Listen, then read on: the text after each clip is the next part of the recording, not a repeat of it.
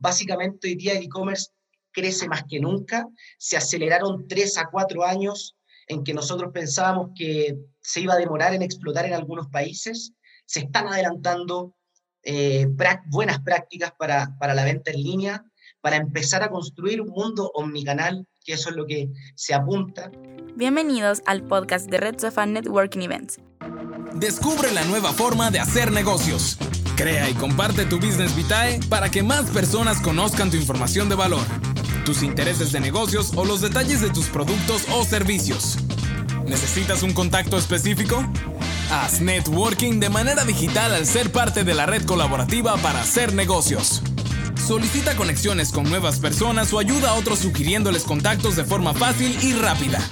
Red Sofa, la app para personas de negocios como tú. Este episodio fue grabado en vivo en el Digital Event From Retail to Full Commerce. Hola a todos, bienvenidos a, este Red Sofa Digital Event llamado Tech and Business From Retail to Full Commerce. Mi nombre es Roberto López, eh, soy cofundador del startup tecnológico Red Sofa Inc. y el día de hoy voy a tener el honor de ser el host de este evento. Em, hace, hace, hace un par de meses, en marzo de este año, eh, nos fuimos a dormir sin saber que dos meses después amaneceríamos tres, cuatro años eh, más adelante. Y quizás muchos proyectos que nosotros teníamos dentro de nuestras empresas, eh, dentro de esos roadmaps de digitalizar unidades de negocio, que a lo mejor iban a paso lento, llenos de procesos y protocolos y, un montón de permisos y juntas infinitas, pues hoy en día nos vemos obligados eh, pues a implementarlos todos de golpe. Se habla mucho del e-commerce, sin embargo, muy pocas personas hablan del full commerce y por eso es que nosotros pues vimos a bien eh, realizar este evento que se llama From Retail to Full Commerce para, para entender cuál es el concepto real eh, que nosotros tenemos que, que, que, aplicar dentro de este nuevo normal dentro de este mercado. Por eso es que el día de hoy tenemos a Rodrigo Cerda eh, desde Chile. Él vive y trabaja en México, pues que nos va a contar un poquito sobre todo lo que, lo que, lo que él ha estado trabajando y que desde Search Latinoamérica sabemos que es una de las personas referentes en este tema de full commerce. Antes de empezar, pues queremos darle las gracias a todos nuestros partners que hacen posible este evento. Tenemos a Serfinza, a El Mercadito de Emprendedores, tenemos también a Arias, a Civi Producciones, a Search eh, Latam, a Joven 360, a Healthy Company y Red Sofa. También pues queremos aprovechar este espacio para que ustedes dentro de los comentarios puedan contarnos la empresa y el país desde el cual eh, se están conectando el día de hoy y también pues puedan compartir a través del chat las preguntas que ustedes quieran hacerle a, los speakers que tenemos el día de hoy. Eh, todas estas preguntas el equipo de Red Sofa pues las va a estar eh, revisando y al final vamos a tener un espacio de preguntas y respuestas para poder hacérselas llegar a Rodrigo. Agradecemos también a las más de 300 personas que están conectadas en vivo eh, en este evento y también eh, que hacen posible pues, pues este, este, este, evento que nosotros estamos, estamos realizando. También pues a las personas que se van a, conectar viendo este evento en formato estreno a través de Facebook o también las personas que nos están escuchando a través de nuestro podcast. Em, queremos que este evento sea lo más interactivo posible, así que les pedimos pues que cualquier duda, pregunta, sugerencia la puedan ir haciendo dentro del chat. Em, hablarles un poquito de nosotros. Somos Grupo Searching, tenemos más de 25 años de ser el socio regional en el tema de innovación de factor humano. Search eh, ha sido el socio y es el socio eh, estratégico para las empresas y líder en factor humano. Joven 360 es nuestra empresa desde la cual nosotros trabajamos todo el tema de marca empleador. Healthy Company es la plataforma eh, con la cual nosotros llevamos wellness a las organizaciones. Y finalmente, pues tenemos Red Sofa, que Red Sofa es el startup tecnológico que tiene como objetivo digitalizar el networking en la región a través de nuestra aplicación donde lo que buscamos es pues aumentar la productividad de las personas de negocios, pero sobre todas las cosas es una aplicación que te permite referir y solicitar referidos, ya sea en oportunidades comerciales, em, oportunidades de trabajo o simples conexiones de valor.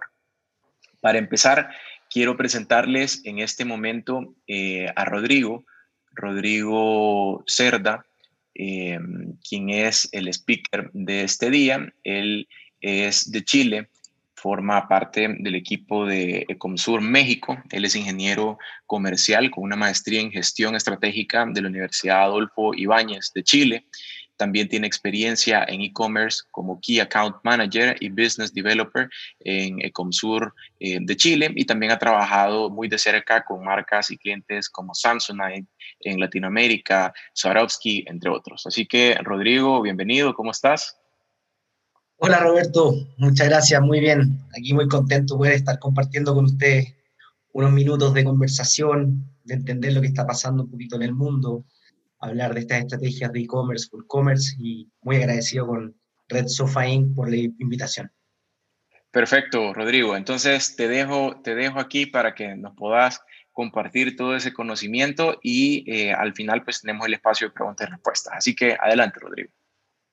Perfecto. Como contexto, un poquito contarles que esta presentación da para muchos temas. Eh, se puede profundizar cada uno de estos temas en una charla distinta, así que vamos a tratar de poder entregarle un poquito de contexto, eh, ejemplificar, vamos a dar muchos datos. Estamos también eh, unidos a información de distintas bases de datos muy reconocidas en el mundo, Estatista y Marketer, la AMBO, que es la Asociación Mexicana de Evento Online, eh, para tratar de contrastar un poco lo que nos dicen hoy día distintas fuentes de información. Y bueno, como dice el título, que puede sonar un poquito rebuscado, From Retail to Full Commerce. La idea es ver hoy día qué está pasando con este efecto del coronavirus, cómo hacer un poquito de contexto previo al coronavirus, eh, qué está pasando para poder llegar a tener una estrategia, ¿no es cierto?, de evento online, como lo que nosotros llamamos hoy día full e-commerce, que no es solamente tener tu tienda, sino una estrategia bien robusta alrededor de ella. Em, y la verdad que ustedes nos pueden hacer preguntas, que nos puedan eh, ir compartiendo alguna anécdota, experiencia, para hacerlo también más entretenido. Si no alcanzo a, básicamente compartir algo, eh, por favor, va a estar mi correo al final de la presentación y cualquier duda me lo comentan. Bueno, quisimos partir hoy día con en un mundo de los memes. La verdad que este meme es muy notable. Nos habla básicamente eh, de que hoy día el impulso de la transformación digital en las empresas lo está llevando eh, el COVID. Eh, básicamente, sin duda, han pasado muchas cosas. Tenemos temas de home office, tenemos temas de reorganizar nuestra empresa, restricciones, temas con problemáticas de importación, exportación. Por tanto, hoy día hay un desafío muy grande que está impulsando el coronavirus, esta, este empuje a, la transformación, y que nos habla también un poco de, cómo enfrentar esta cuarta revolución industrial, cuarta revolución industrial que afecta al Internet de las Cosas, Machine Learning, em, inteligencia artificial, bueno, sin duda una serie de factores que hoy día son claves para entender y enfrentar un nuevo desafío digital. A continuación también podemos ver eh, este también es muy, muy, muy bueno. Hoy día eh, los golpes más fuertes son los golpes que nos esperan, definitivamente. No solo por los cambios que están sucediendo en el plano tecnológico, sino también por uno de los focos de esta cuarta revolución industrial que pone a las personas y pone también delante de ellas el bienestar. La pregunta es, ¿estaban preparadas las empresas para estos cambios? O sea, el COVID vino a pegar con todo, a romper, a desestructurar, a cuestionar, a replantear estrategias de las empresas y las compañías desde una pequeña a una gran empresa. Eh, no solo en el ámbito tecnológico. Por ejemplo, básicamente tenemos lo que le pasó a una aerolínea como la TAM, una noticia bien fresca que hoy día en la mañana se está cogiendo el capítulo 11 de la ley de quiebras de Estados Unidos para hacer una reestructuración. O sea, esto nos está afectando, la palabra urgente se vuelve hoy día en el vocablo cultural de forma natural. Por lo tanto, hay ciertas cosas que tenemos que ir comprendiendo, tenemos que ir tomando en cuenta ciertos consejos, viendo cómo las grandes empresas nos dan algunos ejemplos de prácticas. Y bueno, ahí se vuelve interesante como introducción estos dos memes. Bueno, acá también básicamente eh, el desplome bursátil con, la crisis de febrero en adelante, marzo con su pic más profundo, es evidente. Eh, algunos indican que es similar a la Gran Depresión de los años de 1929. Esa gran depresión duró 10 años. Obviamente eran otros tiempos, otras formas de recuperarse, mercado menos globalizado, pero la constante de ambas épocas son las personas y cómo nos afecta. Eh, ¿Cómo la tecnología hoy día hace frente a esto? ¿Cómo el e-commerce hace frente a esto? Bueno, básicamente hoy día el e-commerce crece más que nunca. Se aceleraron tres a cuatro años en que nosotros pensábamos que se iba a demorar en explotar en algunos países. Se están adelantando eh, buenas prácticas para, para la venta en línea, para empezar a construir un mundo omnicanal, que eso es lo que se apunta.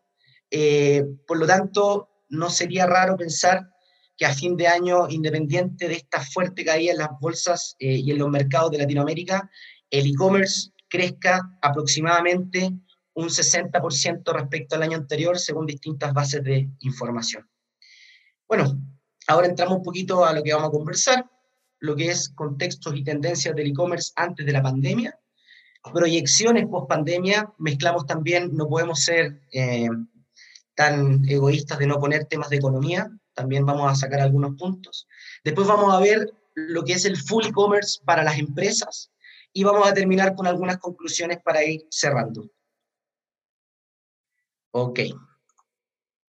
Según lo que son los contextos y tendencias, eh, como vamos a ver a continuación, según un reporte publicado por eMarketer, eMarketer es una de las fuentes de información para el mercado de e-commerce bien importante, hacia el 2019 eh, la región la TAM puntualmente, eh, era uno de, de las principales regiones en crecimiento. Estábamos hablando de un 36,3%. A continuación, en el siguiente gráfico, podemos ver cómo se dimensiona esto. Eh, un mercado donde, por ejemplo, México venía creciendo un 30% en e-commerce comparativamente al año anterior. Eh, obviamente los mercados emergentes, ya sea desde Argentina, Brasil, Chile, Colombia, Perú, parte de Centroamérica, México, van a estar con números de crecimiento mucho más altos. Pero esto nos representa muy bien cómo venía el comportamiento del año 2019 y que obviamente con lo que está pasando hoy en día, se espera que aproximadamente desde eMarketer apuestan a un crecimiento en la TAM de un 55% en el e-commerce y a nivel mundial de un 45% para el 2020 respecto a lo que ha sido el, el efecto del coronavirus. Acá nosotros podemos ver cómo ha afectado el mercado minorista en los años anteriores. Eh, las estadísticas nos van mostrando un crecimiento constante. Em, según algunos datos de la Cámara de Comercio de Valencia en España, para el 2021 se esperaba, esto antes del coronavirus, que el B2C en, a través de e-commerce sobre el retail total tuviese una participación aproximadamente de un 17,5%.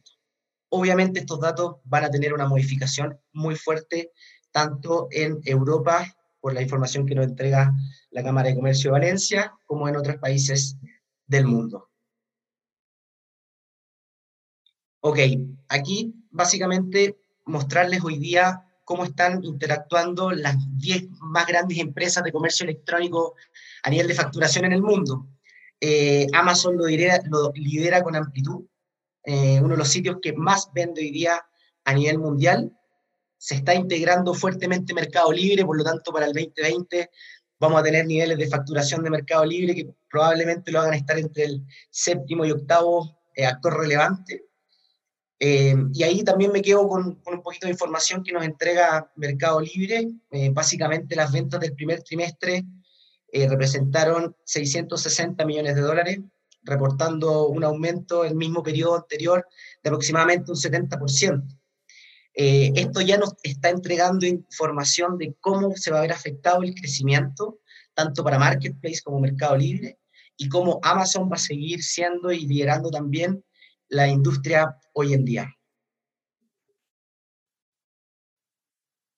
Aquí, básicamente, para ver cómo, cómo estamos de información, les vamos a hacer interactuar, a ver eh, qué, información manejan respecto a, Amazon y, si nos pueden entregar su, respuesta para que podamos debatir un poquito.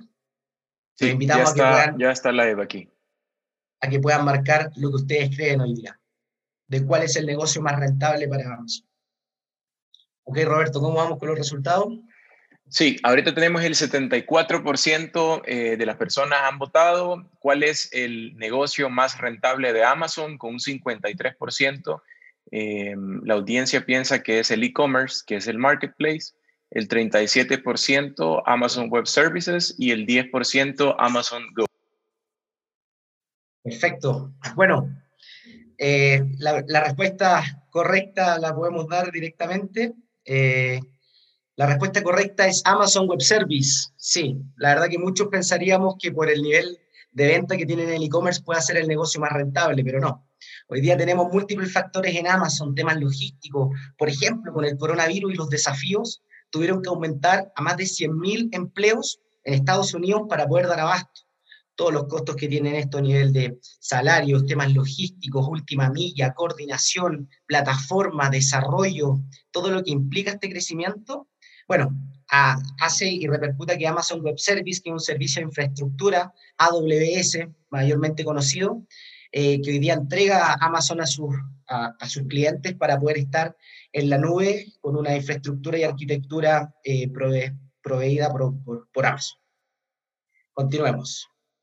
Bueno, aquí básicamente mostrar un poquito que hacia el 2019 Amazon acaparó el 8% de las ventas de e-commerce a nivel mundial, esto según una publicación de Universal en, México, lo que nos indica básicamente cómo predomina eh, el marketplace hoy día como modelo eh, para algunas marcas. Después podemos debatir si es el modelo que deben seguir todas las marcas o no. Eso da para, para otra conversación. Y bueno, según Intal, que Intal es el Instituto de Integración para América Latina y el Caribe, el 65% de la empresa en Latinoamérica planificaba tener un e-commerce hacia el 2019. Aquí me centro un poquito en los datos de América Latina y el Caribe. La verdad que hacia el 2018, 2019 no eran tan optimistas los datos, no eran tan optimistas los datos sobre la penetración de e-commerce.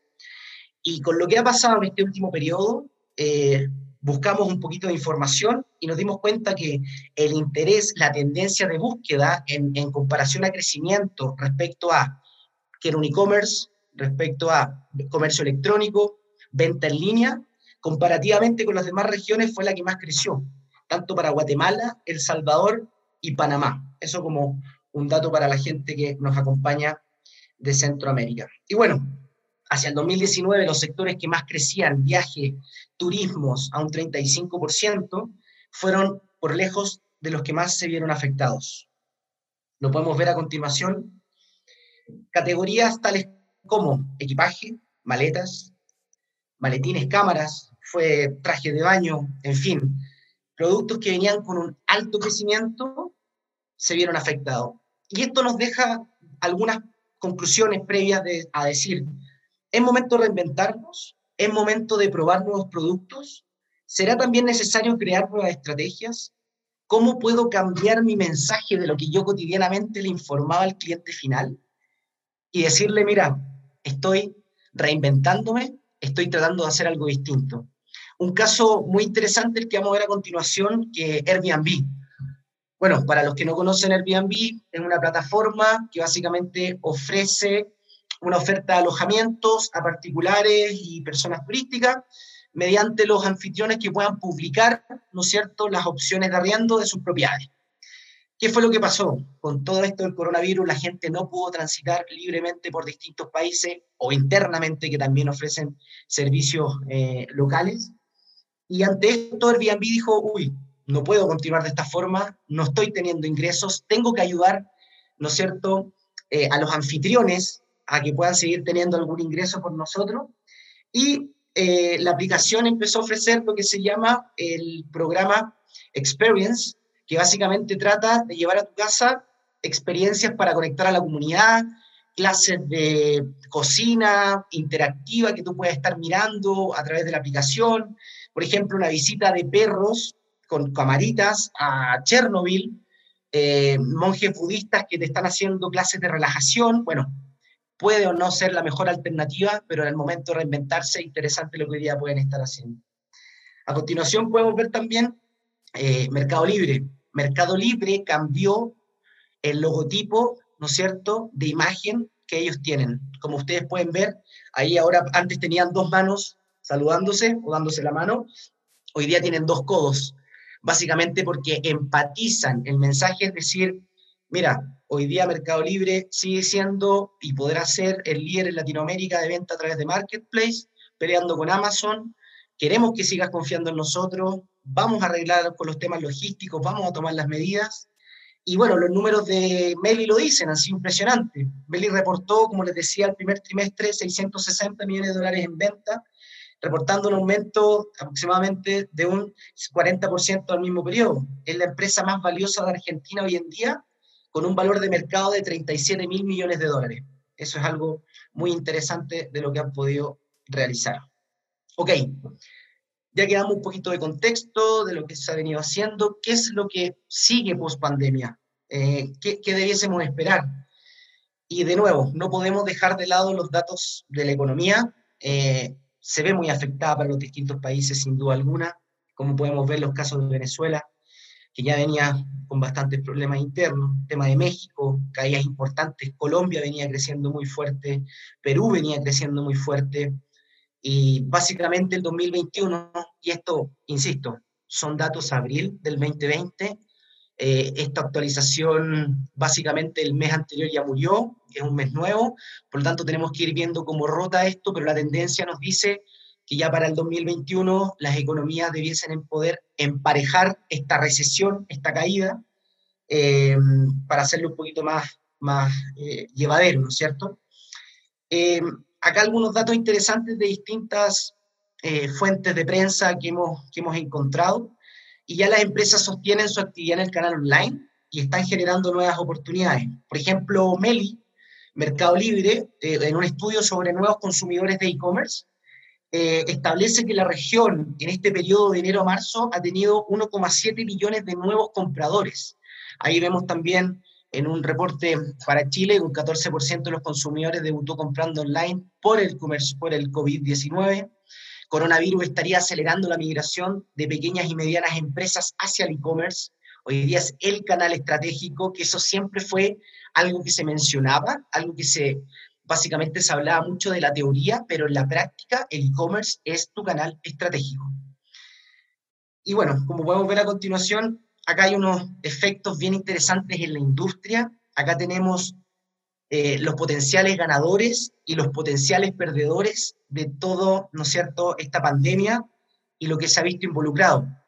Obviamente, como comentábamos anteriormente, el sector del turismo, sector de la aviación, se ha visto muy fuertemente afectada. Bueno, Avianca ya se declaró en quiebra hace un par de semanas.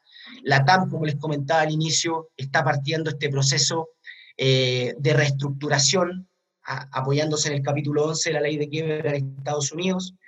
El temas de construcción también se ha visto muy afectadas, manufacturación, el petróleo. Pudimos ver cómo el, petróleo en algún minuto llegó a estar a menos de un dólar el barril. La verdad que ha sido fuertísimo el impacto. Y por otro lado, vamos viendo cómo eh, industrias como el e-commerce, eh, tecnología, información y telecomunicaciones, eh, personal care, básicamente temas de cuidado, temas de alimentos, Rappi, Uber, una explosión gigantesca en el número de sus pedidos, y obviamente temas médicos por, por necesidad. Aquí un poco, eh, quedándonos en esta, en esta pantalla, es ir mencionándoles que una recomendación para estas distintas eh, industrias, en el fondo es poder pensar en estrategias entre el corto y el largo plazo. Por ejemplo, para las ganadoras, una estrategia a corto plazo eh, es aumentar su inversión hoy día en marketing oportunamente para poder seguir eh, tomando toda, todo este público en e-commerce que pueda estar haciendo esta penetración por la búsqueda de sus productos o servicios. Para las ganadoras el largo plazo es aumentar tanto la inversión estratégica y construir una marca que vaya consolidándose a este nuevo cambio. Por otro lado, una recomendación para las empresas que, o industrias perdedoras, por así decirlo, en el corto plazo es rediseñar sus opciones de producto y servicio y luego comenzar a comunicarlos. Y hacia el largo plazo, rediseñar radicalmente sus productos y servicios publicitarios y cómo hoy día yo quiero estar, ¿no es cierto?, invirtiendo en marketing para que conozcan mis nuevas estrategias.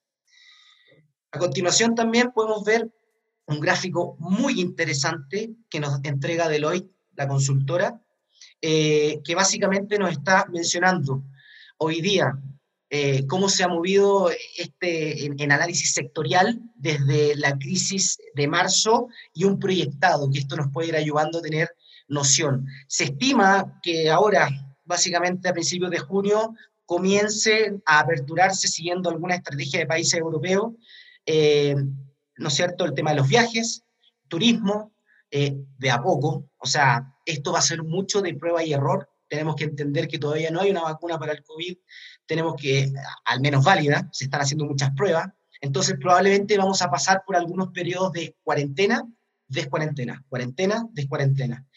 Y entendiendo esto, Deloitte hace una planificación que al menos nos dice que la recuperación estaría viniendo ya fines del 2020, principios del 21. Una recuperación moderada para llegar a niveles anteriores, ¿no es cierto?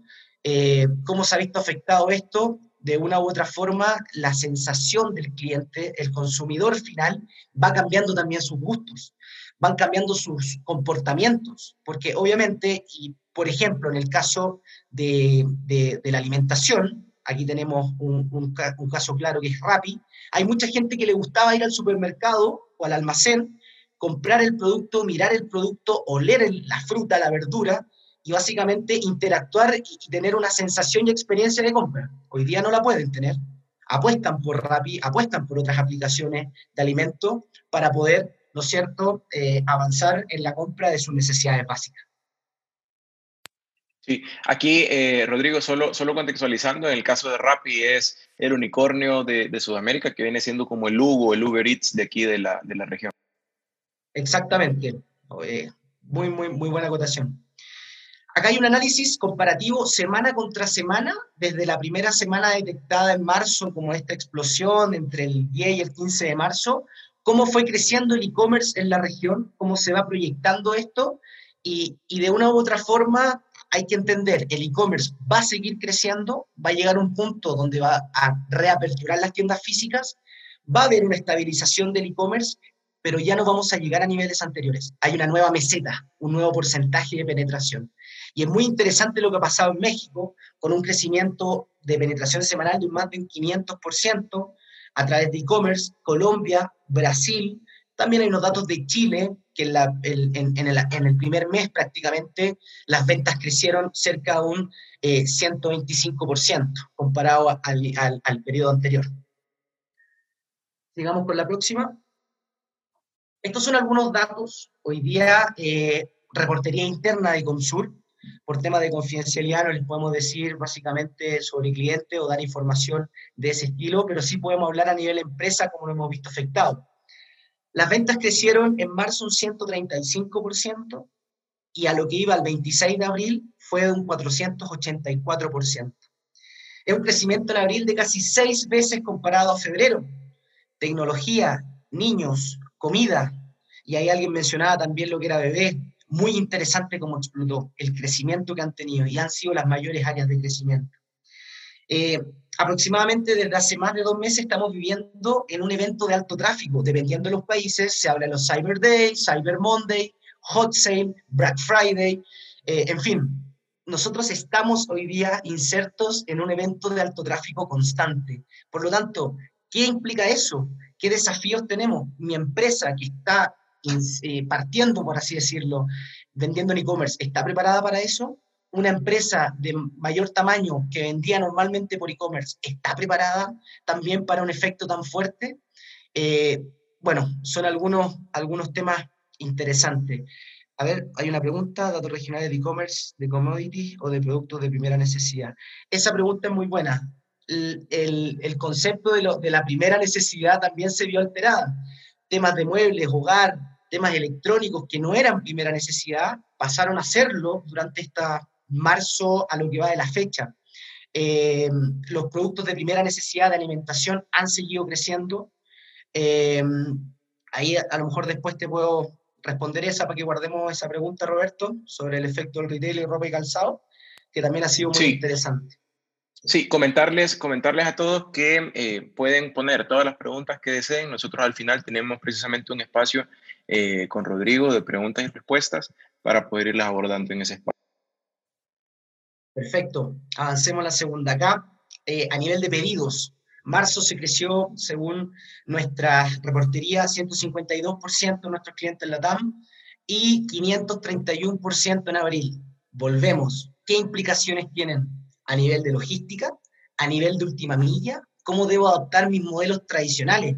¿Cómo hoy día las tiendas, nuestros clientes han tenido que ocupar tiendas físicas como puntos de distribución, usarlo como pequeños, eh, por así decirlo, almacenes, eh, primeros centros de pequeños centros de distribución, eh, para poder, ¿no es cierto?, estar a la altura de la cantidad de pedidos y órdenes que han tenido nuestros clientes finales. Entonces, también los consejos son aprovechar el stock físico inmovilizado. Si no tenemos aún la claridad en algunos países de cuándo vamos a reaperturar y tenemos una estrategia de e-commerce y tenemos tiendas físicas, bueno, Básicamente tenemos que tratar de poder aprovechar eh, esta oportunidad de vender producto inmovilizado que hoy día pudiésemos tener en algún punto, en algún punto físico. Continuemos, por favor. Acá, bueno, voy, volvemos a los memes. Eh, algo muy interesante, muy entretenido que ha ocurrido eh, es la ansiedad, ¿no es cierto? Hoy día tal como nosotros, hay mucha gente frente a una pantalla que está realizando compras y como dice ahí, a los cinco minutos de haberme comprado algo por internet, ya estoy mirando para ver dónde está.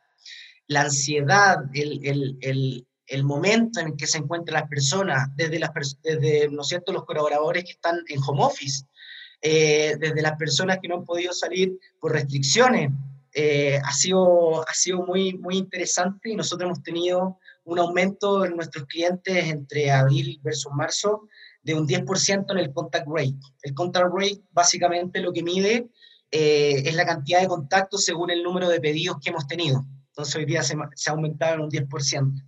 Y algo también muy interesante es lo que ocurrió con los chatbots, que los chatbots son estas pequeñas herramientas de inteligencia artificial que nos han arrojado algunos números hasta en algunos clientes de un 90% satisfacción. O sea, alguien tiene una duda, interactúa con un chatbot, eh, este robot le va respondiendo según su requerimiento y bueno, eh, de una u otra forma la satisfacción del cliente ha sido muy alta en comparación a una satisfacción normal de un, customer experience de mail, chat o, o teléfono. Continuemos. Acá me voy a detener un segundito como bien dice, volver a, a, comenzar nueva normalidad en e-commerce. Estamos hablando mucho de ese concepto de nueva normalidad.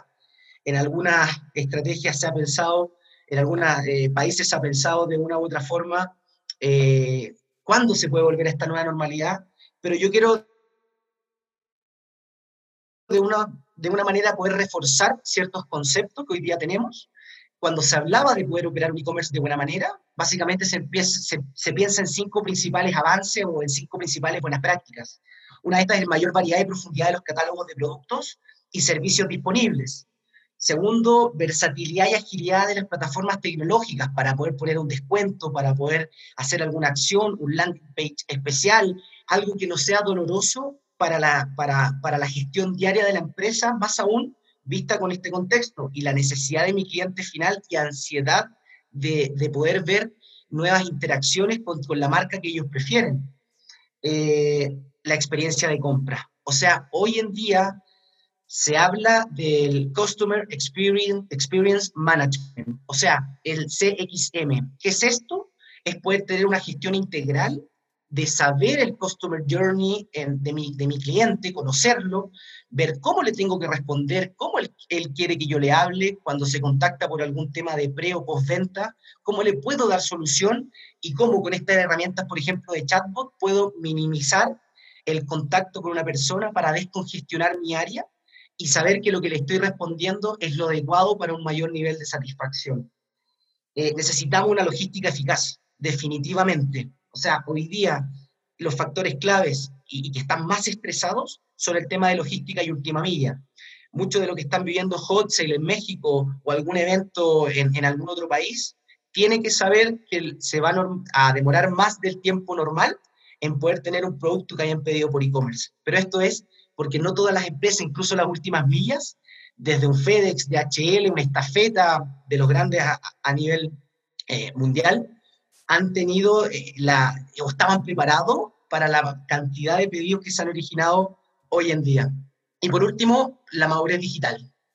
O sea, de una u otra manera, nosotros necesitamos data, data, data, información.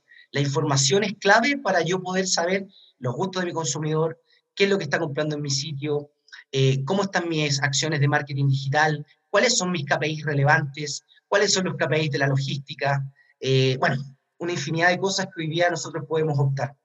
Ahí respondo rápidamente. La última milla eh, vienen siendo todos los servicios de los couriers o las empresas que te van a dejar los productos a tus clientes finales. Básicamente por eso mencionaba un DHL, dependiendo de los países, un FedEx, eh, Chile Star, en Blue Express, eh, Chile Express, en fondo.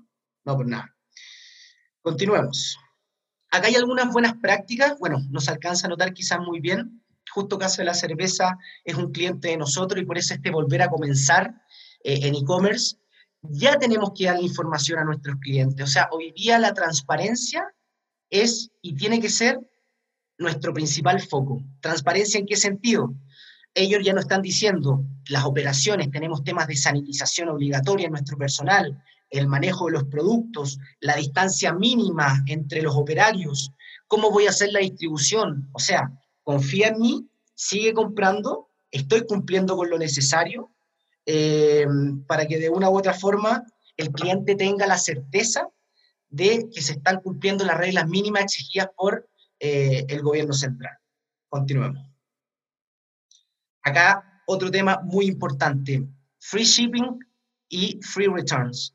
¿Qué quiere decir esto? Hoy día los despachos gratis, tratando también de aumentar nuestro ticket promedio para poder hacerlo más rentable.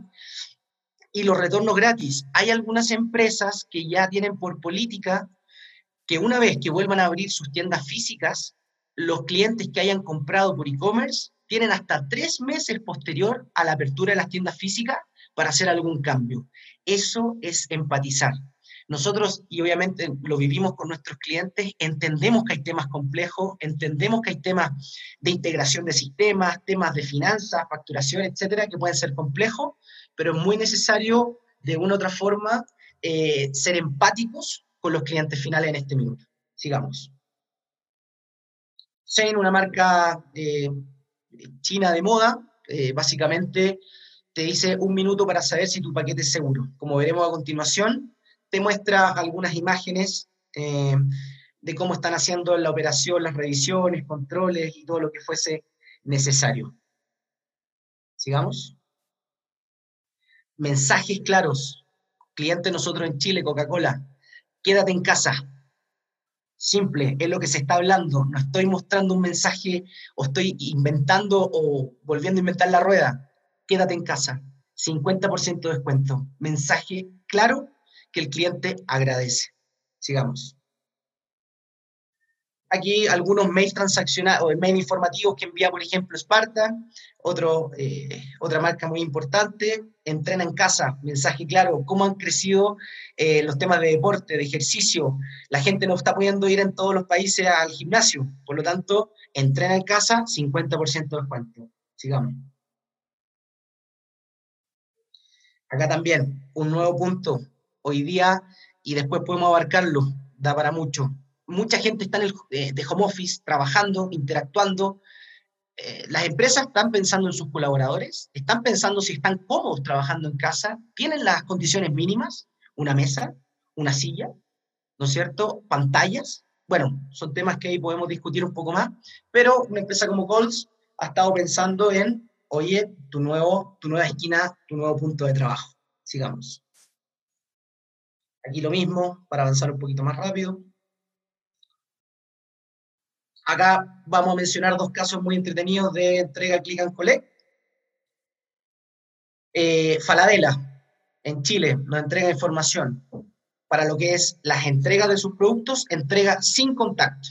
Quédate en casa, estamos cumpliendo, nos están informando, nos están siendo muy claros de cómo están operando y le dan certidumbre a nuestro cliente final. El siguiente. Eh, PetSmart en Estados Unidos. Eh, básicamente lleva tu auto a nuestra tienda física, nos llamas a la tienda, aprietas el botón cero, eh, te van a pedir tu identificación, sale una persona, no interactúas con esta persona, le muestras tu ID, que sea el que tú diste por teléfono, abres tu maletera, pones los productos, cierra tu maletera y tú puedes continuar. Son estrategias, son formas que en el fondo no interactúe físicamente en ningún minuto con, el, con, el con, con la persona de la tienda, pero se cumple lo que quiero, que es pasar a buscar este producto y que me lo dejen en mi auto sin yo hacer ningún mayor esfuerzo. Continuar.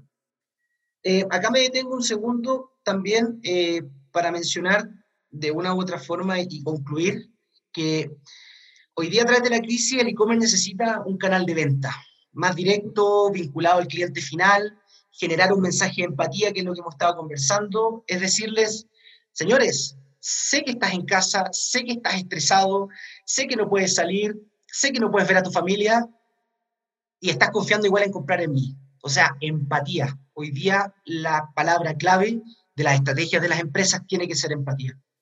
Y también existen muchas nuevas oportunidades de esta crisis. Eh, siempre de las crisis salen nuevas oportunidades, ¿no es cierto? Océanos azules, que también se llaman para general, eh, para el retail y, para el consumo. Eh, nos hemos dado cuenta del alto impacto en consumo a través del COVID o lo que produjo el COVID para, para los e-commerce. Por lo tanto, es eso un poquito la reflexión de lo que hemos visto y ahora la idea es mencionar cómo llegamos a estos modelos de full e-commerce para empresas.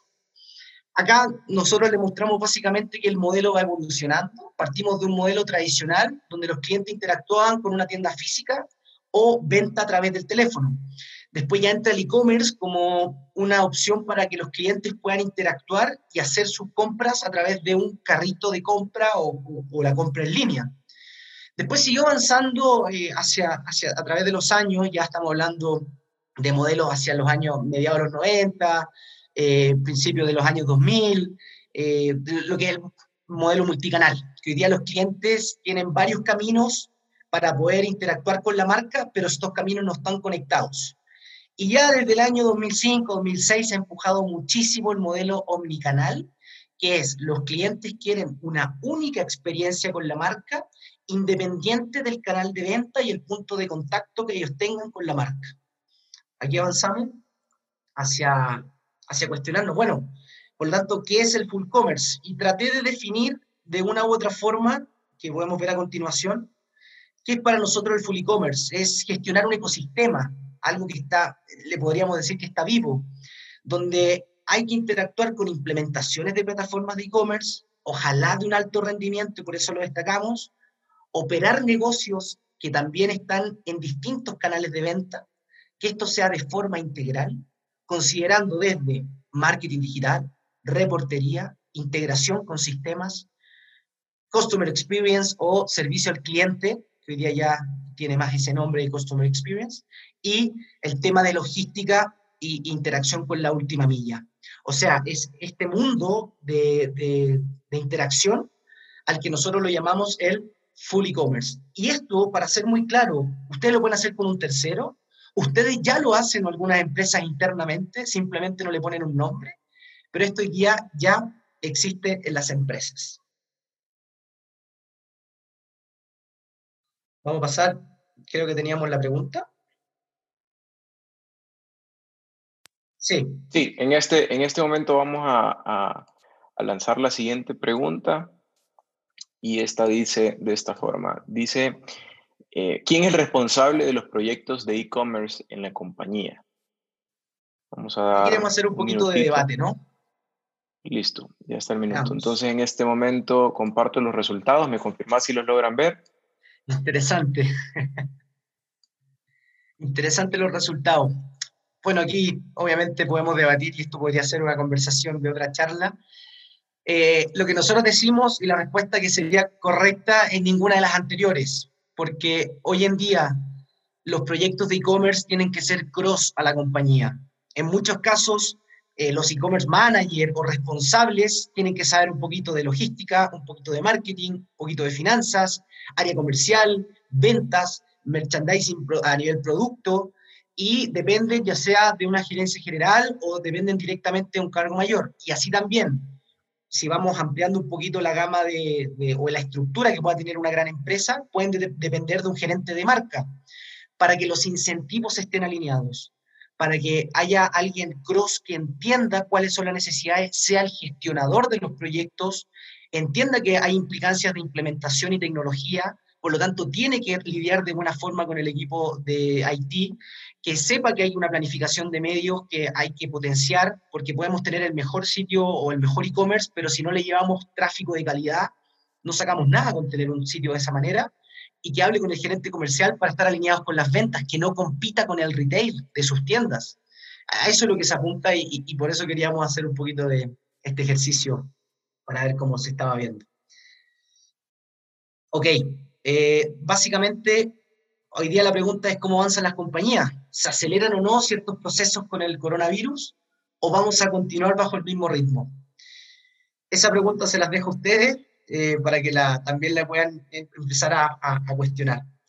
Ya lo que nosotros entendemos y, y para darles un poquito de ayuda en esto, esta plataforma de full e-commerce que hablábamos, eh, que puede ser una plataforma interna, una plataforma externa, lo que hace es ser un gestionador, un, un por así decirlo, un programa que converse, una, una, plataforma que esté conversando con distintos sistemas y que se piense como un producto omnicanal. Entonces, como bien pusimos algunos ejemplos, hoy día esta plataforma tiene que interactuar con el sitio de e-commerce, tiene que interactuar con la atención al cliente o el customer experience, tiene, que haber temas de gestión de pagos para las distintas plataformas, que al final vamos, vamos a también conversar un poquito de temas de pago. Logística y almacenamiento. Hoy día tener una logística ágil, un programa que me ayude a no ser burocrático para poder sacar pedidos desde la bodega, también tiene que ver y está muy relacionado. Temas de última milla, que era lo que preguntaban anteriormente, la distribución y entrega.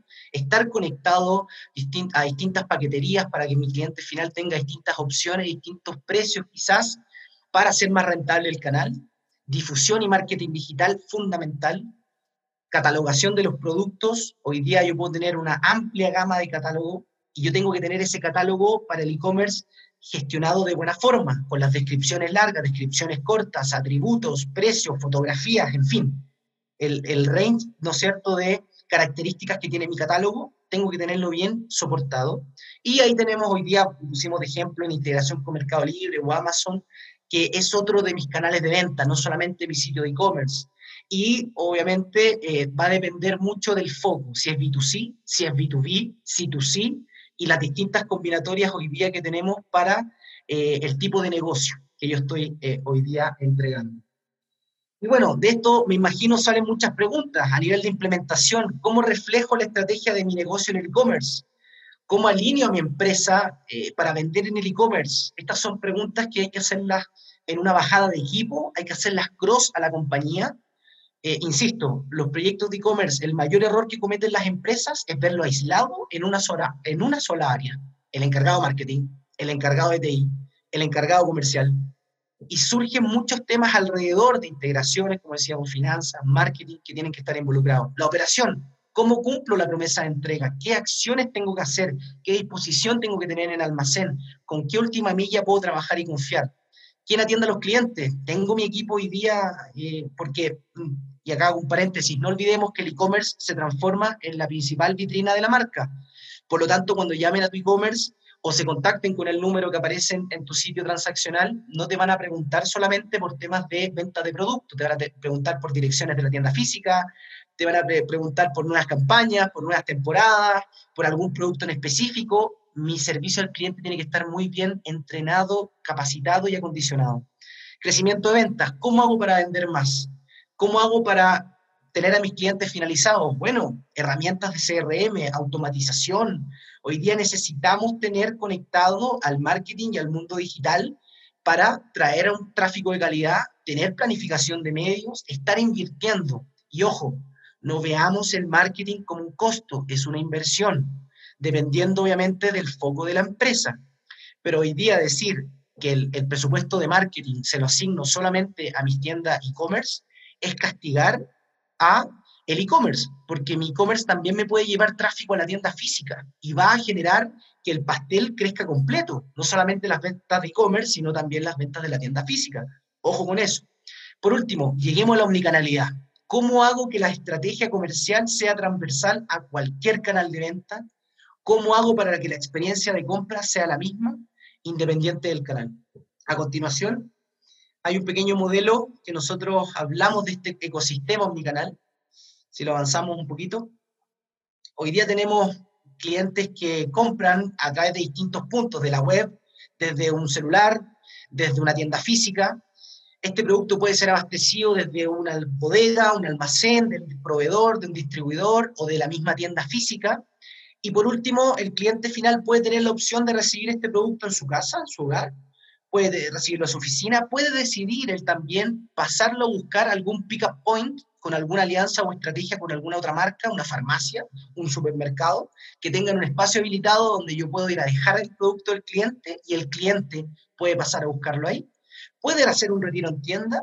Entonces, hay un mundo hoy día que está interactuando, un ecosistema que se llama omnicanalidad, donde todos los canales interactúan en conjunto. Y esa experiencia al cliente final es la que nosotros tenemos que cuidar y ser lo suficientemente empáticos en ver cuáles son las áreas que están produciendo un dolor a nuestro cliente. Ya vamos finalizando ya en las últimas slides. Acá dejo alguna reflexión importante. Es comprender qué necesito para que mi canal sea exitoso, tenga foco a nivel compañía y que hoy día existen distintas alternativas para lanzar mi e-commerce según el tamaño de mi negocio. Tenemos que pensar, sí, en una visión escalable, tenemos que pensar, sí, en algo que no sea doloroso con los sistemas y las integraciones. Tenemos que pensar, sí, en una herramienta, una plataforma que en un evento de alto tráfico básicamente no se vaya a caer por la cantidad de tráfico que hay en el sitio, ¿no es cierto? Así que, bueno, eso es un poquito una reflexión. Ya pasamos al último nivel, que son ya las conclusiones. Aquí voy a dejar algunos puntos interesantes.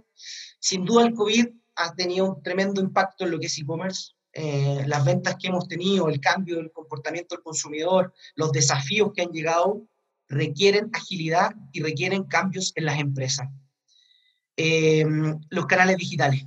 Sin duda, hoy en día, para poder tener un nivel de ventas interesante o rescatar algo, si es que estoy complicado y tengo mi canal de ventas, potenciémoslo. Quizás no me va a ser el 80-20, pero sí me va a poder ayudar a poder soportar un poco la crisis en, estos tiempos donde las tiendas físicas están algunas completamente cerradas. Información. Mantengamos a los clientes finales informados.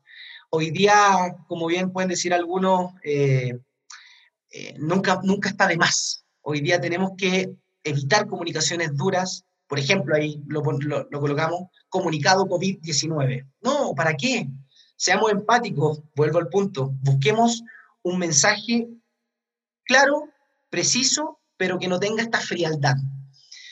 Tomar medidas, como veíamos en ejemplos anteriores, devoluciones extendidas, free shipping, publicidades específicas. Quédate en casa, el caso de Coca-Cola. Por último, envío de correos de mensajes de transparencia y responsabilidad. Hay que ser empáticos. Algunas marcas, eh, por ejemplo, con estos eventos de alto tráfico o lo que estamos viviendo, ya te están mandando correo electrónico y te están diciendo, señor, te pido mil disculpas, el caso de Casa Ideas, te pido mil disculpas, me voy a demorar en entregar, pero estoy haciendo lo máximo por hacerlo y, la marca también de una otra forma le traspasa esa empatía al cliente. Continuamos. Por último, también debemos considerar eh, que estamos en momentos de alta demanda, un estrés en nuestra cadena de suministro, por este cambio constante en, la demanda. Vamos a tener escasez de inventario, cómo podemos, es momento de planificar, lanzar otros productos que pueda tener eh, guardado en un almacén. Bueno, veamos cómo hacerlo. Veamos también el e-commerce como este laboratorio, como lo habla el, equipo de UX o eh, experiencia de usuario, que es un laboratorio que se va transformando en, ir probando distintas hipótesis. Vamos, los invito a que hagan eso. Eh, nuevas preferencias, el tema que hablábamos antes de los alimentos. De una u otra forma hay gente que hoy día no puede ir al supermercado a comprar, le gustaba vivir esa experiencia y ahora Rappi nos está ayudando con esto. O alguna otra plataforma que mencionaba también Roberto, Uber bueno, en fin. Eh, lo que mencionamos antes también, la venta online se estabilizará hacia una nueva meseta. Ya no volveremos a los niveles proyectados al 2019, esto será más arriba. Mejoremos la última milla, desafío de grandes y chicos. Esto es transversal. Hay empresas de muy grandes que la experiencia en última milla no es la mejor. Por lo tanto, aquí es transversal para el porte de tu empresa. Lo que ocurrió en marzo ya es pasado. Eso es vital. Todo lo que podíamos haber pensado de marzo, de abril, ya es pasado, hoy día son nuevos desafíos y hay que seguir pensando que esto está cambiando de una manera en que la historia de la humanidad no había pasado. Por la globalización, por el, las pandemias las habíamos pasado, pero el tema de globalización, de cambio, de esta cuarta revolución, no la habíamos vivido. Prepara ya tu estrategia de venta en línea, si es que aún no estás. Preguntas claves. ¿Qué voy a vender? ¿A quién voy a vender? ¿Dónde lo voy a vender? ¿Cómo lo voy a vender? A vender. Básicamente hoy día pensar en estrategias de cross-border o de poder vender en otros países tus productos está medio complejo, obviamente, por el tema del cierre de la frontera. Pero cuando esto pase, ¿cómo, me, ¿cómo voy a enfrentar? ¿Qué desafíos hay? Por último, lo del full e-commerce, ¿lo hago compartido? ¿Puedo operar con una empresa para mi estrategia de venta online? ¿Puedo hacerlo interno? ¿Puedo hacer un mix? ¿O lo hago completamente un outsourcing? Bueno, son preguntas que debemos plantearnos, debemos pensar, debemos ver qué capacidad tengo. ¿Cuál es el equipo que hoy día tengo de e-commerce que me pueda ayudar con esto? Y si necesito ayuda de, de un tercero. Y acá, básicamente, eh, el rol del e-commerce en tiempos de crisis, dos grandes conclusiones. Hoy día nos está ayudando el e-commerce a aplanar la curva de contagios por la pandemia totalmente. Eh, el quedarte en tu casa, el pedir pedidos, seguir ayudando a una economía que está muy vulnerable a restaurantes, obviamente con las medidas y las precauciones, tener sanitizantes, lavarse las manos, todo lo que nos han recomendado. Pero también uno de los puntos que no se ha pensado quizás a gran escala es nos está ayudando a aplanar la curva de la desaceleración económica que estamos entrando, eh, estamos entrando y que básicamente va a perdurar por un buen tiempo. Por lo tanto, con esto cierro la exposición, espero no haberme alargado mucho y les agradezco profundamente el que hayan podido participar eh, en, esta, en esta charla. Cualquier cosa, aquí está mi correo electrónico, lo que necesiten, por favor, me pueden escribir. Perfecto, Rodrigo, muchas gracias. La verdad es que un contenido este, yo lo considero un, máster en, en, 45 minutos, 60 minutos del tema de e-commerce y full commerce. Por eso consideramos que sí era súper importante no abordar el tema más como un concepto o un canal que es el e-commerce, sino como un full commerce, entendiéndolo como parte de todo un modelo de negocio en donde vive en armonía, hace sentido e involucra pues a todas las áreas eh, de las empresas. Tenemos bastantes, bastantes preguntas, entonces antes de pasar al espacio de preguntas y respuestas, Rodrigo, quiero, quiero darle la palabra a eh, Gerardo Rivera. Gerardo Rivera es el director de negocios y servicios de Serfinsa, él es administrador de empresas em, y también pues tiene, tiene un Strategic eh, Management of Innovation em, en el FIU eh, de Florida, como es de 25 años de experiencia en temas de pago electrónico. Em, que yo creo que es súper valioso el aporte de Gerardo, sobre todo porque hay muchas preguntas em, de, métodos de pago, el tema de los emprendedores. Bueno, eh, ahí preguntaban, ¿será que los emprendedores necesitan crear un, un espacio de e-commerce? Y la gran pregunta es, ¿puedo armar toda esta estrategia, pero al final, ¿cómo cobro? Vea de dónde viene la plata. Entonces, em, quisiera que para el conversatorio, el espacio de preguntas y respuestas, también tengamos a, Gerardo. Así que, Gerardo, te, doy la palabra para que nos contes un poquito de los servicios que ustedes tienen como Serfinsa y nos quedamos al final con, Rodrigo y Gerardo en, el espacio de preguntas, que tenemos bastantes preguntas y súper interesantes. Adelante, Gerardo. Bueno, muy buenos días a todos. Es un gusto saludarlos. Eh, gracias a Red Sofa por la, por la oportunidad. Eh, Rodrigo, gusto de, conocerte y de saludarte. Realmente muy, muy interesante todo lo que has conversado y, efectivamente, pues la tendencia de lo que ha sucedido a través de, la coyuntura que estamos viviendo con esta pandemia. Eh, interesante lo que mencionabas eh, de la aceleración de la transformación digital. Realmente esto es algo que se tenía previsto dentro de unos cuantos años eh, sin embargo, sabemos de que algunas empresas ya venían trabajando sobre el proceso de transformación digital, pero no es, no es un tema general global, ya que esto realmente significa también mucha, mucha inversión, mucha transformación de, de procesos, eh, eh, trabajar en, en, en, nuevos productos, lograr una eficiencia, valor para los clientes, pero también esto tiene que ir de la mano con aspectos de manejo de riesgo, de seguridad, enfocándose también en una reducción de costos para las empresas. Entonces, eh, dicho eso, creo que realmente hay una, hay una gran oportunidad. esto nos, nos tomó desprevenidos a muchos, pero realmente existen empresas como, como lo son Serfinsa, que con el paso del tiempo y a, raíz de la globalización en la aceptación de medios de pago electrónico, hemos venido trabajando en soluciones que ayudan a resolver a las empresas en momentos como este. ¿no? Entonces, eh, en, el, en, el, fondo de, de, la pantalla ustedes pueden ver la información de, de Serfinsa. Nosotros somos la única red eh, multibanco que procesa medios de pago electrónico acá en el, en el país, en El Salvador. Nosotros eh, proporcionamos servicio para tres bancos, para Bancolombia, para la Vivienda y para Scotiabank, que recientemente se, se integró con, con Banco Cuscatlán. Y entonces nosotros tenemos eh, una diversidad de productos y de soluciones que pueden encajar en, la situación actual y, y, en todo lo que viene. Como tú bien mencionaste, eh, el comercio electrónico ahorita es algo eh, fundamental, más sin embargo va a haber un momento en que también lo físico va a regresar.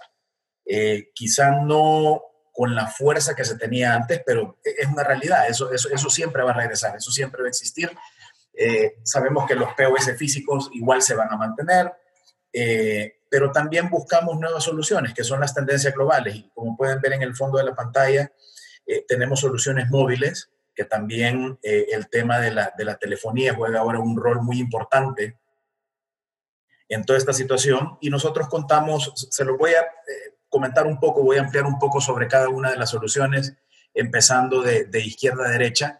Eh, el EMPOS es una, es una solución móvil que, que se sincroniza vía Bluetooth con un, con un, smartphone y lo cual permite a los, a los comercios afiliados tener una mayor seguridad en las ventas porque este dispositivo cumple con las mismas funcionalidades de seguridad que lo tiene un POS.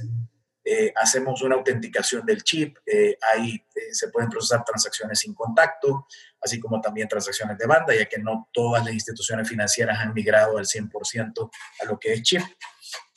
Entonces, realmente es una, es, una, es una solución muy interesante. los límites de procesamiento son los mismos que se pueden procesar a través de una, de una terminal POS y definitivamente es mucho más práctico.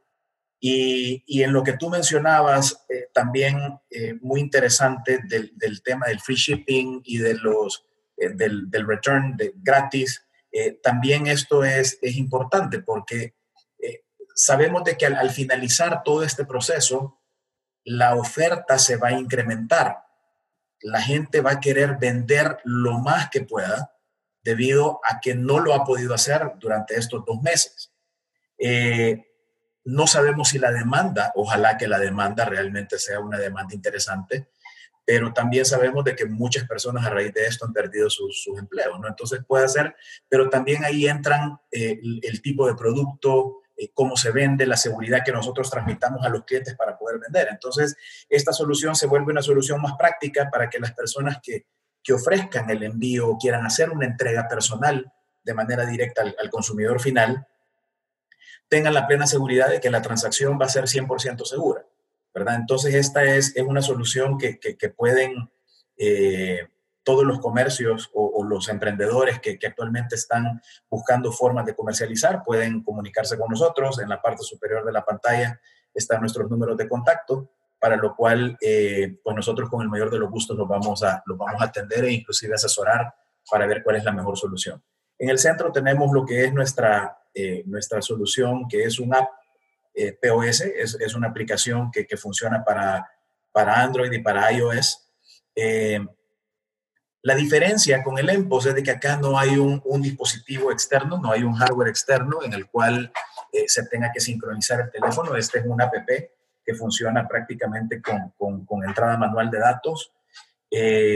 Eh, y, bueno, por, precisamente por eso, a pesar de que cumple con, con todos los protocolos de seguridad que exigen las marcas a nivel internacional, tenemos eh, una limitante con respecto al, al, valor máximo de compra, que son de 200 dólares, pero de igual manera puede funcionar para un nicho, lógicamente, que vende artículos o productos abajo de esos montos, ¿verdad? Y luego, para complementar, eh, y precisamente reforzar todo lo que mencionaba Rodrigo de la parte de e-commerce, nosotros también contamos con, con una serie de, soluciones y productos que se pueden adaptar a esta necesidad, desde un Payment Gateway que tiene la flexibilidad para adaptarse, eh, ya sea a plataformas de call center, a plataformas de caja, eh, eh EMPOS y, diferentes soluciones que también nuestro switch, por la, por la flexibilidad y potencia que tiene, podemos dar servicio a, diferentes giros de, comercios. Eh, aparte del Payment Gateway, contamos pues con, con, un botón de pagos, estamos trabajando con un link de pagos también, que es otra solución interesante, y también para brindar mayor seguridad cuando existen comercios que tienen cierta recurrencia en sus ventas, tenemos un servicio de tokenización. Lo que nosotros hacemos con ese servicio de tokenización es prácticamente garantizar y minimizar el potencial fraude que se pueda dar con, con, con los medios de pago electrónico y lógicamente pues algo que se vuelve sumamente atractivo y cómodo para el usuario final porque no tiene que estar ingresando su tarjeta cada vez que va a realizar una compra. Entonces, eh, en resumen, esas son parte de las soluciones que nosotros tenemos. Adicionalmente están las soluciones físicas de POS alámbricos, inalámbricos, ¿verdad? Y que pueden solicitarnos a cualquiera de los, de, los números o de los sitios que, que están eh, puestos en la parte superior. ¿verdad? Así que eh, muchísimas gracias y cualquier duda o consulta que tengan, estamos para, para servirles y para poderles apoyar. Perfecto, gracias, gracias Gerardo. La verdad es que, que, que, que, dentro de todo este proceso está la estrategia, pero también cómo nosotros podemos ir integrando todos estos medios de pago que nos puedan servir a nosotros al final para, para facilitar los procesos eh, de, de, de, cobro a cada una de, las, de nuestros usuarios. Tenemos bastantes preguntas, eh, Rodrigo. Em, yo creo que hay una, hay una súper interesante em, que, nos comentaban, que nos comentaban por acá y también hay, hay una pregunta para, para Gerardo eh, más adelante. Em, Rodrigo, aquí nos preguntan qué pasa con las empresas de servicios que difícilmente no pueden eh, digitalizar su negocio, es decir, salones de belleza que, que, al final sus servicios son lo que ellos puedan dar físicamente con sus manos cómo, cómo se puede, o sea, cuál es el rol o, cuál es la manera en la que ellos pueden digitalizar. Eh, y, puntualmente lo que preguntan es, ¿cuál sería la ventaja competitiva que tiene que buscar o la estrategia que tiene que, buscar ese tipo de, empresas de servicios? Sí, eh, la verdad que justamente una de, las de, los tipos, tipo de venta que es el servicio más afectado, eh, yo te diría que hoy día el desafío eh, para este tipo de, de, de, locales, negocio, hacer algo momentáneo, eh, obviamente entendiendo que vamos a volver a abrir, vamos a volver a, volver a aperturar las tiendas en algún minuto, pero pensar, no sé, se me ocurre básicamente el tema de clases, capacitaciones. Eh, hoy día está enfocado mucho en cómo la gente quiere aprender de algunos oficios, de algunas profesiones que básicamente en el día a día no tienen el tiempo para poder hacerlo. Entonces, ¿cómo hoy día yo puedo ofrecer ese servicio de capacitación, que es algo que no es complejo poder levantar y, armar, a través de videos, tutoriales, eh, o algún punto, por ejemplo, en un live de Instagram, poder empezar a generar, ¿no es cierto?, eh, este, este, este, este mm, eh, clientela, o que, que, hoy día está viéndose afectada por yo tener mis tiendas cerradas. Y bueno, insisto, hoy día el tema de servicio es el que más ha pegado, pero volviendo un poco a la presentación, el desafío está en replantearme lo que estoy haciendo porque si bien vamos a volver, las cosas no van a ser igual. Totalmente. Eh, acá nos preguntan, eh, Gerardo, em, si dentro de los, los servicios hay, hay, algún tipo de link em, que se pueda generar para poder cobrar sin necesidad de tener un web page. Em, esto viene sobre todo del lado de los emprendedores que, que al menos en este momento no tienen una plataforma o una, un, web page o una landing page y ver de qué forma, si a través de redes sociales, pues pueden cobrar a través de alguno de estos medios, alguno de las soluciones que ustedes ofrecen, Gerardo. Sí, sí, contamos con un, con un link de pagos. De hecho, es un, es un producto que recientemente eh, finalizamos su, su desarrollo y que estábamos haciendo algunas adaptaciones para precisamente hacerlo mucho más eficiente eh, en, este, en este proceso, en esta etapa que estamos, pero sí contamos con, con él. Eh, pueden contactarnos eh, o enviarnos su información para nosotros poder llamar de manera directa y ofrecerles mayor información sobre la solución. Perfecto. Eh, también, bueno, aquí nos pregunta eh, Claudia Santos, dice, buenos días, en El Salvador, por ejemplo, supongo que pasa en Centroamérica y en la región, solo el 25% de la población maneja tarjetas de crédito eh, para poder comprar en Internet.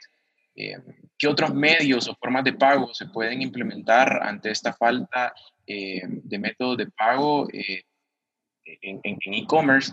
y sobre todo, pues, pues al final, algo que me gustó de lo que, de lo que decía Rodrigo es que no se trata de crear muchas experiencias, sino que sea una experiencia consistente, multiplataforma dentro, de, dentro del full commerce. ¿Hay algún tipo de, implementación o estrategia para poder también ir educando o atraer a este sector que no pueda pagar a través de, tarjetas de crédito? Sí, eh, eh, ahí no sé, Gerardo, si después me complemento también con su experiencia.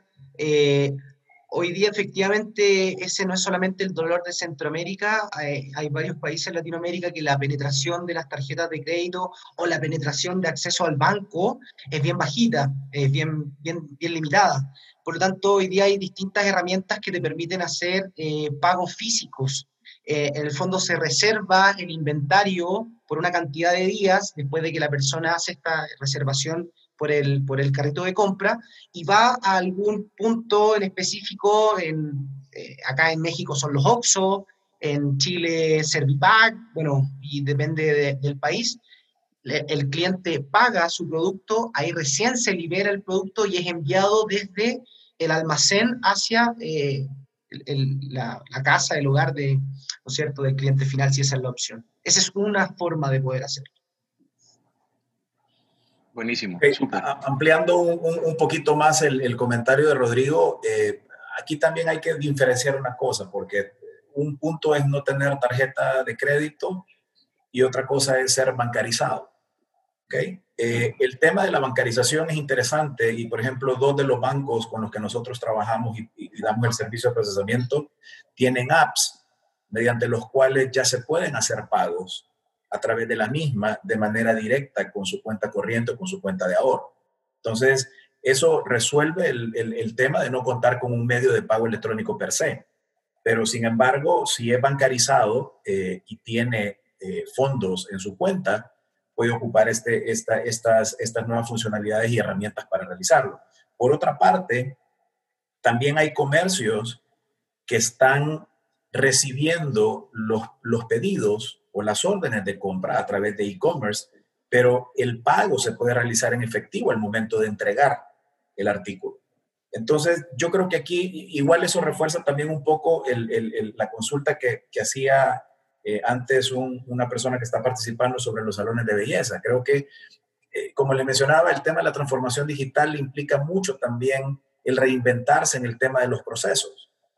Eh, las páginas de comercio electrónico no precisamente deben de funcionar en un 100% para, para adquirir los pagos.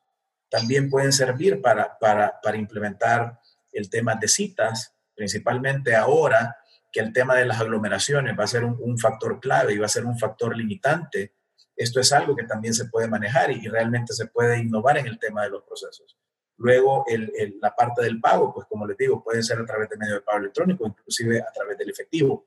Pero, pero sí creo de que, de que estamos viendo una gran cantidad de, de, situaciones y, todo el mundo se está reinventando y, y, no únicamente los medios de pago electrónico están cobrando relevancia, también en el efectivo, pero, pero el efectivo en esta situación también está, está pasando un poco desapercibido, primero por un tema de escasez, segundo por, por un tema de, de, de, salubridad, de, la gente no quiere estar tocando el, el, dinero en efectivo, pero, pero al final es, es necesario también eh, buscar las alternativas para utilizar ese medio de pago.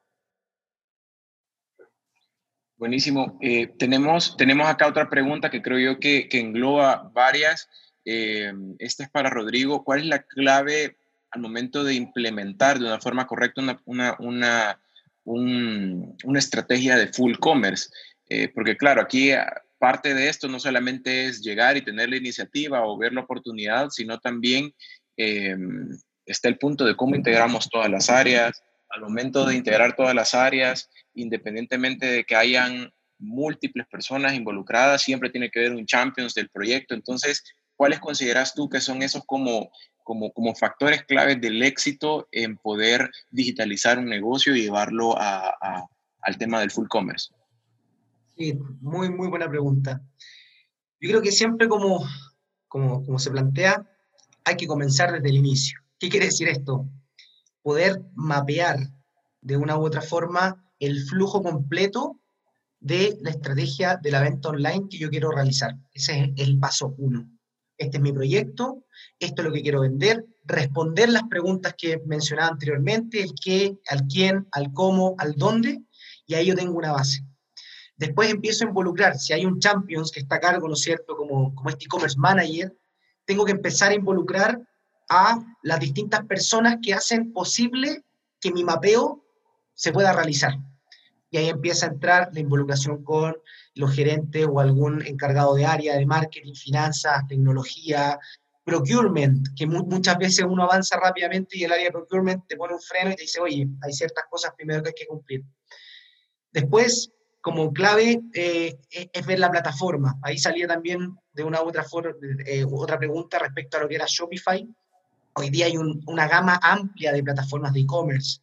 Existe un Vitex, que es muy robusto en Latinoamérica, Shopify, eh, Magento, que, eh, WooCommerce, que ya son algunas plataformas que uno puede interactuar un poquito más. PrestaShop, hay una infinidad. La pregunta siempre va a ser, ¿cuál es la escalabilidad de mi negocio? ¿A dónde quiero apuntar? ¿A dónde quiero llegar? Qué me puede ser hoy día más fácil, pero que a un mediano plazo se puede transformar en algo más complejo y necesita migrarme de plataforma. Entonces, la tercera, y, acá termino un poco clave, es entender qué plataforma quiero tener interactuando y ver cómo este mundo por detrás puede conversar también con esta plataforma para, ¿no es cierto?, poder tener orquestado mis distintas áreas. Perfecto. Bueno, yo creo que por, por, por cuestiones de tiempo tenemos un montonazo de preguntas. Eh, nosotros nos comprometemos a poder pues, hacer una revisión de todas estas preguntas y hacérselas llegar a, Gerardo y a Rodrigo.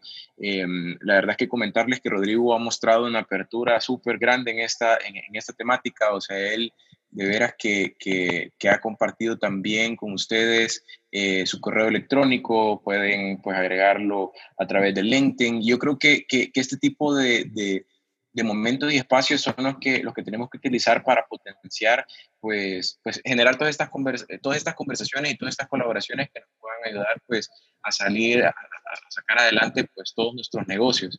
Eh, hay preguntas súper interesantes, por ejemplo, que dicen qué es lo que hace que Brasil sea el, el número uno de retail en línea. Pues tiene mucho que ver con el tamaño que tiene Brasil, con el ojo que ponen en Brasil a nivel de de, crecimiento de startups, de digitalización de negocios. Eh, entonces yo creo que hay un montón de preguntas que son súper interesantes que incluso hasta valdría la pena eh, hacer una segunda parte de, de, este evento. Agradecerle nuevamente a nuestros patrocinadores, a Serfinza, a El Mercadito de Emprendedores, a Arias, a CV Producciones, Search Latinoamérica, Joven 360, Healthy Company eh, y Red Sofa App por em, estar aquí con nosotros acompañándonos y hacer este evento posible. Que tengan todos feliz provecho y nos vemos hasta la próxima. Gracias por escuchar este episodio de Red Sofa Networking Events. Recuerda seguirnos en Facebook e Instagram como redsofa.event. También puedes descargar nuestra app Red Sofa en App Store y en Play Store. Si quieres más información, puedes visitar www.redsofa.global.